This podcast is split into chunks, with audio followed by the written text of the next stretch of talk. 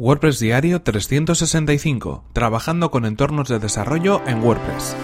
Estás escuchando WordPress Diario, tu podcast sobre desarrollo web con WordPress y marketing online. Con Fernand Diez.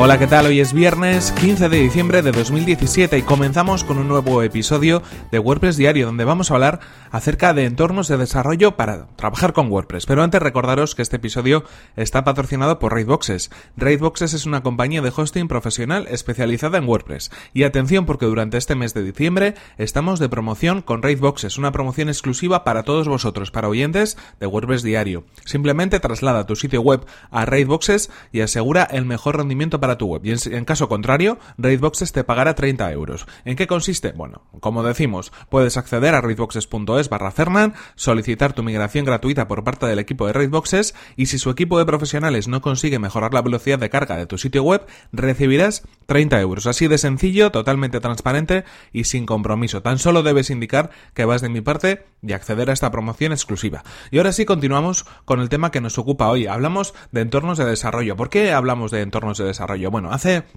unos días eh, alguien me publicaba en, un foro o en un grupo de, Facebook, en el grupo de WordPress España, que os dejo el enlace para que podáis acceder a él, publicaba una consulta y preguntaba de alguna manera pues eh, cómo utilizábamos, los que estábamos en ese, en ese grupo de Facebook, cómo utilizábamos los entornos de desarrollo, si trabajábamos en local, si utilizábamos un servidor de, staging o de desarrollo, si directamente trabajábamos en producción.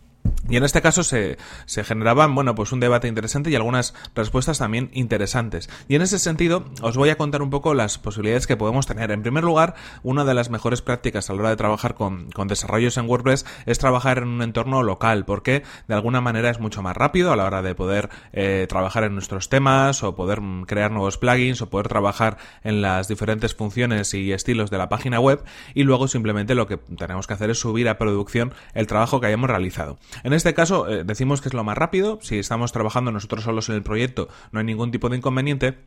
Pero lo que sucede es que si trabajamos con otras personas o si queremos que esa fase de producción esté accesible para otras personas incluso para los clientes, tenemos que utilizar algún paso intermedio, como puede ser un servidor de desarrollo o de staging, una fase donde de alguna manera eh, trabajamos en la web pero también está abierta a que otras personas colaboren o a que otras personas también participen en el proyecto.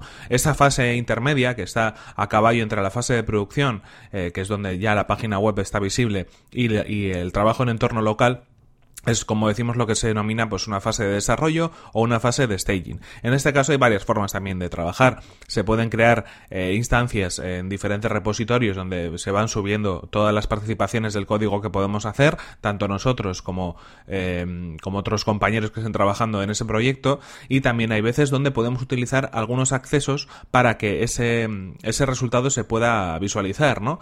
Yo personalmente eh, os voy a contar un poco cómo hago en la mayor parte de proyectos normalmente eh, con, con, directamente en un servidor de desarrollo o en un servidor de staging. Es decir, eh, lo que hago es crear diferentes subdominios para los proyectos donde voy subiendo las actualizaciones y los cambios que voy haciendo al diseño de la página web o a los contenidos. Esto lo hago porque eh, en muchas fases del proyecto me interesa que el cliente pueda validar los cambios que estamos haciendo o que pueda sugerir incluso nuevas actualizaciones sobre todo a nivel de contenido o a nivel de imágenes. De esa manera, con ese subdominio, tanto el resto del equipo como el propio cliente pueden acceder cuando yo les permito el acceso a poder revisar pues cada una de las acciones que hemos creado en una página web y así poderme indicar directamente cómo, cómo está quedando el diseño o si hay que hacer algún tipo de mejora antes de que esa página pase ya a producción. Normalmente lo que hago es trabajar mucho en el desarrollo, tenerlo lo más afinado posible y después enviar ese subdominio al cliente para que ya vea un resultado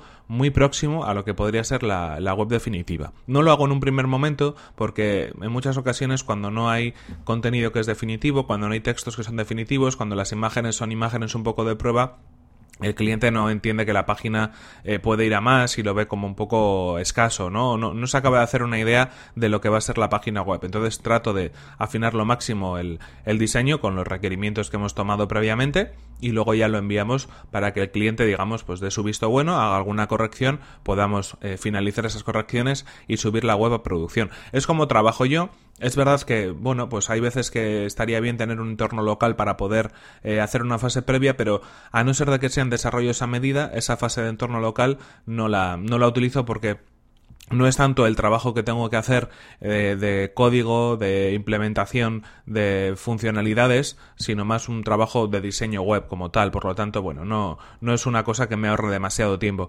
Aunque si vosotros trabajáis con eh, temas desde cero, por ejemplo, lo mejor es que trabajéis primero en un entorno local para poder controlar todos los cambios que estéis haciendo, incluso con un control de versiones, porque así vais a poder volver atrás a otros puntos donde pues el, código no fallaba o a otros puntos donde de alguna manera eh, había una fase diferente en el, en el desarrollo. En cualquier caso, bueno, sirva este episodio para hablaros de este, de este grupo de, de Facebook llamado WordPress España, os dejo el enlace en las notas del programa y también sirva para de alguna manera, bueno, pues que conozcáis un poco más y que podéis compartir también conmigo vuestra forma de trabajar a la hora de crear vuestros eh, diseños, vuestros proyectos web. En cualquier caso, esto ha sido todo por hoy, aquí se nos acaba el tiempo y aquí terminamos este episodio 365 de WordPress Diario. No sin antes recordaros cuál ha sido el patrocinador de este episodio, que es Raidbox, es una compañía de hosting profesional especializada en WordPress. Y ya sabéis que si accedéis a raidboxes.es barra Fernan, podéis solicitar vuestra migración gratuita por parte del equipo de Raidboxes. Y si no consiguen mejorar la velocidad de carga de vuestro sitio web, tendréis a cambio 30 euros. Así de sencillo, totalmente transparente y sin compromiso. Tan solo tenéis que indicar que vais de mi y acceder a esta promoción exclusiva para oyentes de WordPress Diario. Y por mi parte, ya sabéis, mi correo electrónico fernan.fernan.com.es. Y mi cuenta de Twitter es arroba Fernan. Muchas gracias por vuestras valoraciones de 5 estrellas en iTunes, por vuestros comentarios y me gusta en iVoox y por compartir los episodios de WordPress Diario en vuestras redes sociales. Nos vemos en el siguiente episodio que será el próximo lunes. Hasta la próxima.